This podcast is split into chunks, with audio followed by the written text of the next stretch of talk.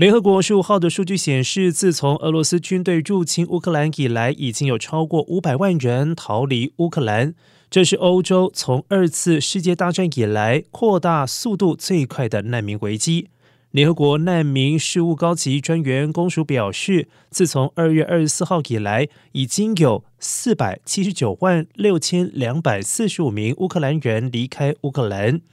而超过两百七十万名的乌克兰难民，相当于战争开始以来离开乌克兰的难民每十人当中，就有将近六人是逃往波兰，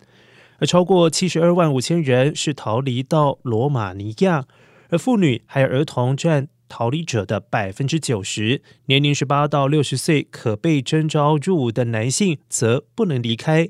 而将近三分之二的乌克兰儿童被迫离开家园，包括滞留在国内的儿童。